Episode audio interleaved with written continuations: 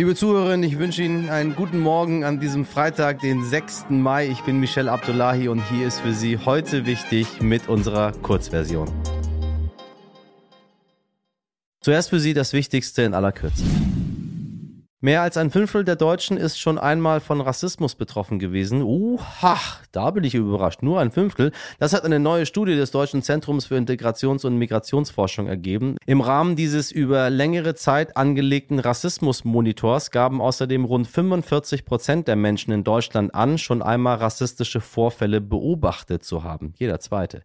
Wer Rassismus immer noch für ein Randthema hält, sollte sich das Ganze also mal ein bisschen genauer anschauen. Und der sollte vielleicht auch einmal einen Test Test machen, den die Harvard University entwickelt hat. In deren Implicit Association Test können Sie herausfinden, ob Sie womöglich rassistische Vorurteile in Ihrem Denken haben, die Ihnen gar nicht so bewusst sind. Lohnt sich, denn ich habe sie natürlich auch. Den Link finden Sie in den Show Notes. Manchmal braucht es eben doch nur einen Anruf, um sich wieder näher zu kommen, so auch bei Bundespräsident Frank-Walter Steinmeier und dem ukrainischen Präsidenten Volodymyr Zelensky. Beide telefonierten am Donnerstag miteinander und versuchten dabei Irritationen auszuräumen, die entstanden waren, als Zelensky Steinmeier nicht empfangen wollte. Und schließlich lud Zelensky Steinmeier und die gesamte deutsche Staatsspitze sogar nach Kiew ein. Damit sollte einer Reise jetzt ja nun nicht mehr im Weg stehen, oder, Herr Scholz? Manche verfolgen die Livestreams wie eine Daily Soap, anderen geht's total am Hintern vorbei. Warum sagen wir Hintern? Am Arsch vorbei. Eins kann man aber auf jeden Fall sagen, alle reden drüber, über den Gerichtsprozess zwischen Johnny Depp und Amber Heard. Damit sie mitreden können, habe ich meinen Kollegen, den Sternredakteur Jochen Siemens, einmal gebeten, uns den Fall zu erklären. Hallo Jochen, also Johnny Depp und Amber Heard stehen vor Gericht, nachdem sie sich ja eigentlich bereits gütlich getrennt hatten. Was ist passiert? Johnny Depp und Amber Heard haben 2015 geheiratet und haben sich 2016 schon wieder getrennt. Das war also eine kurze und auch sehr kernige Ehe. Denn im Scheidungsverfahren sprach Amber Heard damals schon davon, dass Johnny Depp sie misshandelt habe und dass sie geschlagen wurde. Um daraus aber keine ewige Schlammschlacht zu machen, einigten sich beide auf eine Abfindung für Amber Heard in Höhe von 7 Millionen Dollar, die, und das war die Bedingung äh, von Johnny Depp, Amber Heard allerdings gemeinnützig spenden sollte, was sie dann, wie sich jetzt herausstellte, nicht vollständig gemacht hat. Diese Scheidung war aber dann nur wirklich eine trügerische Ruhe, denn 2018 schrieb Amber Heard einen Text in der Washington Post, in dem sie ohne Depps Namen zu nennen von ihren Erfahrungen mit häuslicher Gewalt erzählte. Und dagegen ging Johnny Depp vor, weil es seiner Meinung nach eine Rufschädigung war, die ihm viele Rollen in Hollywood gekostet hat. Unter anderem die des Piraten Jack Sparrow, eine seiner berühmtesten Rollen. Er klagt auf 50 Millionen Dollar Schadensersatz. Im Gegenzug klagt Amber Heard auf 100 Millionen Dollar, auch wegen Rufschädigung. Das ist der Kern des Prozesses. Hm, warum ist das jetzt so ein riesiges Thema? Wieso wird dieser Prozess so ausgeschlachtet? Es ist deshalb ein so großes Thema, weil dieser Prozess jeden Tag live im Fernsehen und im Netz zu sehen ist und die Anwälte eigentlich fast jede Minute dieser Ehe sezieren. Man erfährt da Dinge, die man eigentlich gar nicht wissen möchte. Und das ist auch nicht immer sehr appetitlich, denn es geht um sehr viele Drogen, es geht um Streit, es geht um Alkohol, es geht um Gerangel, es geht darum, ob Amber Heard Johnny Depp geschlagen hat oder umgekehrt und so weiter. Interessant ist, dass Amber Heard Fotos vor Gericht zeigt, wo sie sagt, das sind die Wunden, das sind die Schwellungen, die ich aus diesen, aus diesen Attacken davongetragen hat. Viele Zeugen sagen aber, die dabei waren, dass sie nie irgendwelche Wunden oder Schwellungen gehabt haben sollen. Ihr Argument, das Argument ihrer Anwälte war dann, das habe sie immer über, überschminkt. Das Ganze, das anzusehen, ist wirklich verdammt privat. Aber es gibt Menschen, die das sehr gierig verfolgen und andere, die eigentlich beide bedauern, dass es jetzt so öffentlich ist. Danke, lieber Jochen. Jetzt sind sie um einiges klüger, meine Damen und Herren. Und äh, wenn sie nicht über Tempolimit sich aufregen können, haben sie zumindest was zu Johnny Depp zu erzählen. Sie haben es vielleicht noch nicht gemerkt, aber wir befinden uns gerade mitten in der offiziellen deutschlandweiten Woche der Meinungsfreiheit für Frieden, Demokratie und Debatte. Dass Ihnen das wahrscheinlich noch nicht aufgefallen ist, liegt auch daran, dass es in Deutschland eigentlich an die 52 Wochen der Meinungsfreiheit im Jahr gibt. Solange Sie nicht gegen die Verfassung verstoßen, dürfen Sie sagen, was Sie wollen. Zum Beispiel, dass Olaf Scholz ein Drückeberger ist, dass Sie Deutschland für einen überprivilegierten Schurkenstaat halten und naja, Sie dürfen auch all diesen in Anführungszeichen alternativen Quatsch erzählen, ohne dass jemand sie dafür belangt. Sie wissen schon, besetztes Land, Reptilienmenschen, Oberfiesling Bill Gates und so weiter und so weiter und so weiter. All den Quatsch, den wir uns von diesen ganzen Leuten da draußen tagtäglich anhören müssen. Also 52 Wochen im Jahr haben sie hier Meinungsfreiheit. Und dieser alternative Quatsch wird leider von Jahr zu Jahr mehr. Mehr Foren, Internetseiten, Telegram-Chats, die bewusst falsche Informationen streuen, um, tja, wozu eigentlich? Das führt dann dazu, dass laut einer aktuellen Allensbach-Umfrage ein Drittel der Deutschen glaubt, nur noch in einer Scheindemokratie zu leben.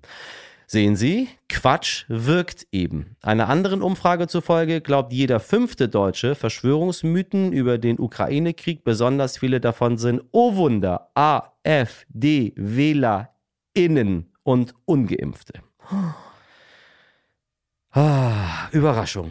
Wir sagen es trotzdem. Wer diese Menschen sind, die Deutschland zum Beispiel für eine GmbH halten und was sie an diesen Punkt gebracht hat, darüber hat mein Kollege Etienne Cebulla mit dem Journalisten und Medienmanager Hans Demmel gesprochen. Hans Demmel hat sich für einen Selbstversuch ein halbes Jahr lang nur über alternative Medien informiert und wäre dabei fast krank geworden. Herr Demmel, ich grüße Sie erstmal. Danke für Ihre Zeit. Ja, hallo, guten Tag, danke für die Einladung. Einer Umfrage zufolge sind ein Drittel der Deutschen der Meinung, oder sie glauben zumindest, sie würden in einer Scheindemokratie leben. Wie beurteilen Sie das oder wie erklären Sie sich das? Ich meine, das ist ja schon eine immens hohe Zahl. Die Zahl ist für jemand, der sich länger mit dem Thema befasst, gar nicht so sehr überraschend. Sie ist entsetzlich, ohne jeden Zweifel, aber wirklich überraschend ist sie nicht. Das ist etwas, was eine Studie der Konrad-Adenauer-Stiftung aus dem Jahr 2020 auch schon belegt hat. Ähm, es gibt sicherlich viele Gründe dafür. Der eine ist, äh, dass es doch einige katalytische Ereignisse in den letzten 12, 15 Jahren immer stärkere Zweifel äh, am Journalismus und an der durch journalistische Quellen verbreiteten Wahrheit einfach letztlich gab. Da gab es eine ganze Menge Menschen, die wollten das, was die da gehört, gelesen, gesehen haben, einfach nicht glauben. Das begann sicherlich mit der Finanzkrise 2008, 2009, die schwer erklärbar war. Dann natürlich der Flüchtlingsherbst 2015 und die Ereignisse in Köln, die wirklich katalytisch waren für äh, ja für das nicht mehr Glauben etablierter etablierter Medien. Dann kam äh, Corona, was viele Menschen auch nicht wahrhaben wollten. Das ist das eine. Das zweite ist aber, dass in diesen sogenannten alternativen Medien seit vielen Jahren massiv Stimmung gemacht wird gegen die Systemmedien, gegen die Systempresse, gegen die Mainstream-Medien und man eben äh, sagt, die Wahrheit ist eben äh, nicht bei RTL, nicht bei der Tagesschau, nicht in der Süddeutschen Zeitung, die Wahrheit ist bei uns. Und Sie haben es gerade schon angesprochen, sehr, sehr viele verschiedene Krisen, die da mit reingespielt haben, die das Ganze befeuert haben. Was löst das in den Menschen aus? Wir leben in immer komplexer gewordenen Zeiten. Also allein die Finanzkrise, die angesprochen ist, äh, Flüchtlingsherbst, äh, Corona war schwer verständlich für, für viele.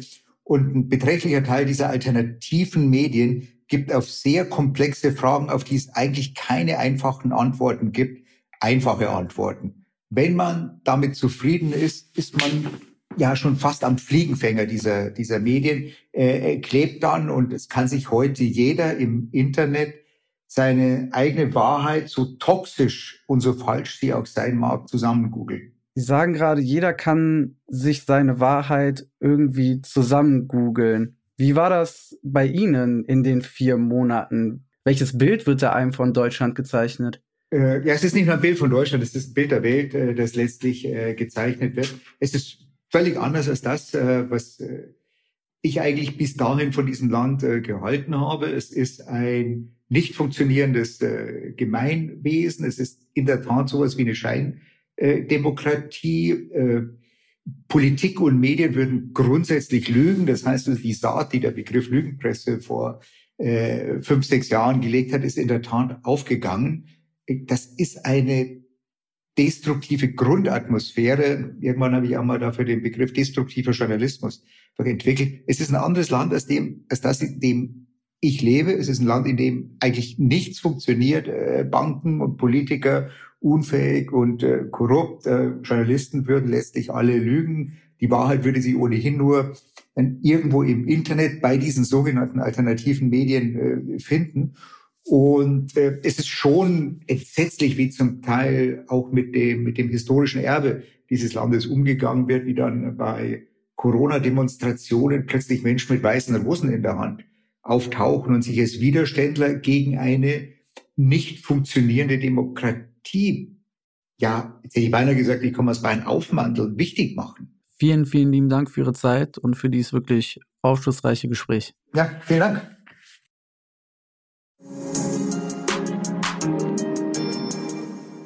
Und wieder geht eine Woche heute wichtig zu Ende, doch nicht traurig sein. Das Gespräch mit Hans Demmel gibt es ja auch noch in der Langversion. Und wenn Sie mögen, dann äh, warten in diesem Feed noch 268 Folgen darauf, von Ihnen wieder und wieder nachgehört zu werden.